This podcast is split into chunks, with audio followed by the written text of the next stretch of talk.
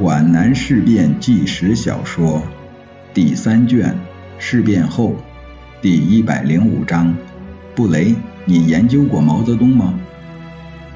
元月十四日，顾祝同报告皖南新四军部队已经被全部解决于茂林地区石井坑，叶挺已被幺零八师所俘，项英下落不明。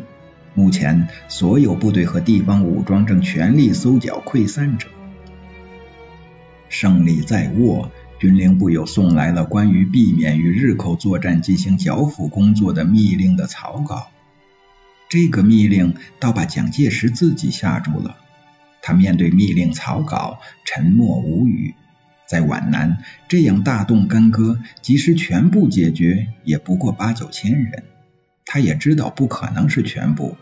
陈毅、粟裕还不算，仅仅是李先念、张云逸、彭雪枫部，也就有将近六万人了。这是可以轻而易举就能解决得了的吗？陈布雷就站在他身边，等待他的批示。此时，蒋介石心头别是一番滋味。在大胜之后看到绝境，最是苦不堪言。历史老人不断的告诉他，要把共产党彻底消灭，似乎是不可能的事了。这位独裁者记起了他的辉煌时期。一九三四年深秋，中央红军被迫撤出苏区，举行长征。那个时候，他的确趾高气扬，不可一世。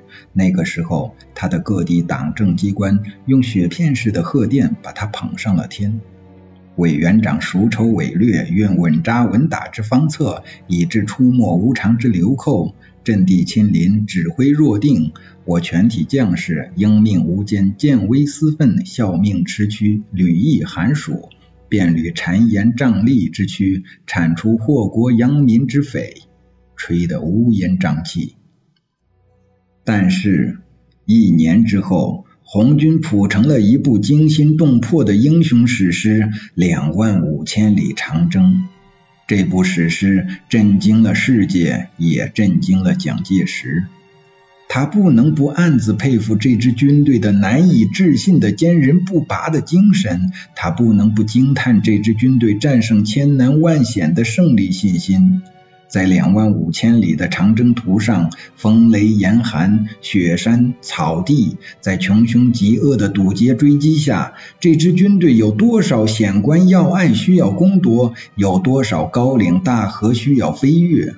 纵观古今中外的历史，谁曾见过这种拖不垮、打不烂、杀不死的军队？万里长征可以说是万里败退。恰恰在败退中，才真正使这支部队的大无畏的精神熠熠闪光。独裁者看到了这种闪光，反共便成了他的终极目标。但他又很清楚，他不能既抗日又反共，他不能同时对付两个敌人。于是就出现了一个极为怪异的现象：要让自己失败。这可真把三角斗争的奥妙发展到了登峰造极的高度。那还是一九三七年七七事变后不久，华北大地正在日寇的铁蹄下呻吟，亡国危机迫在眉睫。中共中央在七月十五日就草拟了中共中央未公布国共合作宣言，并派代表周恩来、秦邦宪、林伯渠到庐山跟他谈判。这个政治上的主动权首先落到了中国共产党手里。这位独裁者感到了对手的厉害，一下把他推到了左右为难的窘困境地。接受吧，显然对共产党有利；不接受吧，肯定会丧失民心。不打鬼子打红军，谁能原谅？谁不恨他？当时孔祥熙有句可以传世的名言。抗战不如参战，参战不如观战。后人都耻笑为一句糊涂话，可是仔细琢磨，也就觉得含有丰富的哲理。这句话首先启发了政学系巨手张群。他说：“依我看来，如今民心思动，假使跟日本人讲和，国内暴民一定要作乱，不如暂时跟日本人打上几个回合。”让共产党冲到前面去送了死，然后再跟日本求和，岂不皆大欢喜了吗？这妙计就叫合必乱，战必败，败而后和，和而后安。不知诸公以为然否？蒋介石立即抓到了这个败而后和的妙策，这就出现了既要打一下争取民心，又要让自己失败好跟日本人讲和，保留军力打共产党的不易被人理解的怪现象。一个堂堂的抗日领袖，一个几百万军队的委员长，一个国家的总裁，竟然要千方百计去投降敌国，这就变成了可以理解的了。只有投降才能反共，这是他的苦衷。许多人不了解他，而延安的眼睛却看透了他的肺腑。坚持抗战，反对投降；坚持团结，反对分裂；坚持进步，反对倒退。犹如在空战中，使敌机迫降的三股弹道，强迫他就范。他想反抗，想回击，他的弹仓里也有子弹，那就是投降、分裂、倒退、反共。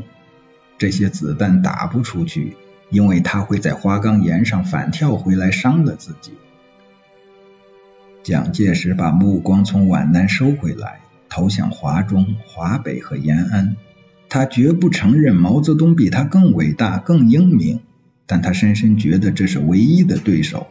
在综合了各种斗争的中国这个棋盘上，他感到了毛泽东投出的每个棋子的重量，都能使他立即感到自己的失误。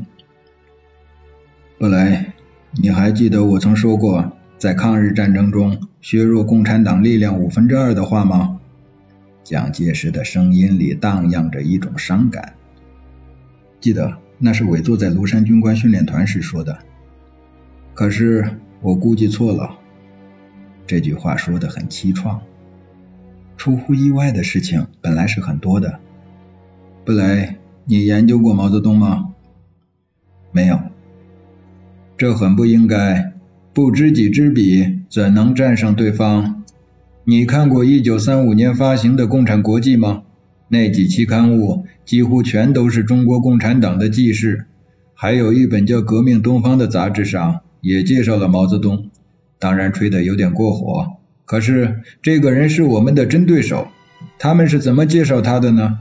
钢铁般的意志，不屈不挠的精神，惊人的胆略，杰出的革命指挥官和政治家的无限才能。言过其实了，陈布雷好像在宽慰他的领袖。不能轻视对手，蒋介石郑重地告诫他的亲信。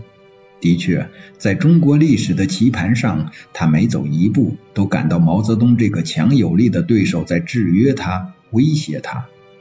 这盘棋目前还胜负未分，现在他慎重地在皖南投上一颗棋子，他希望这颗子能对全盘局势发生作用。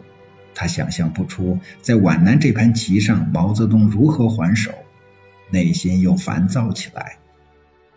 这时电话铃又响了，他迅速在军令部草拟的密令上签上“中正”二字，带着死马且当活马医的神色交给了陈布雷，而后抓起了听筒。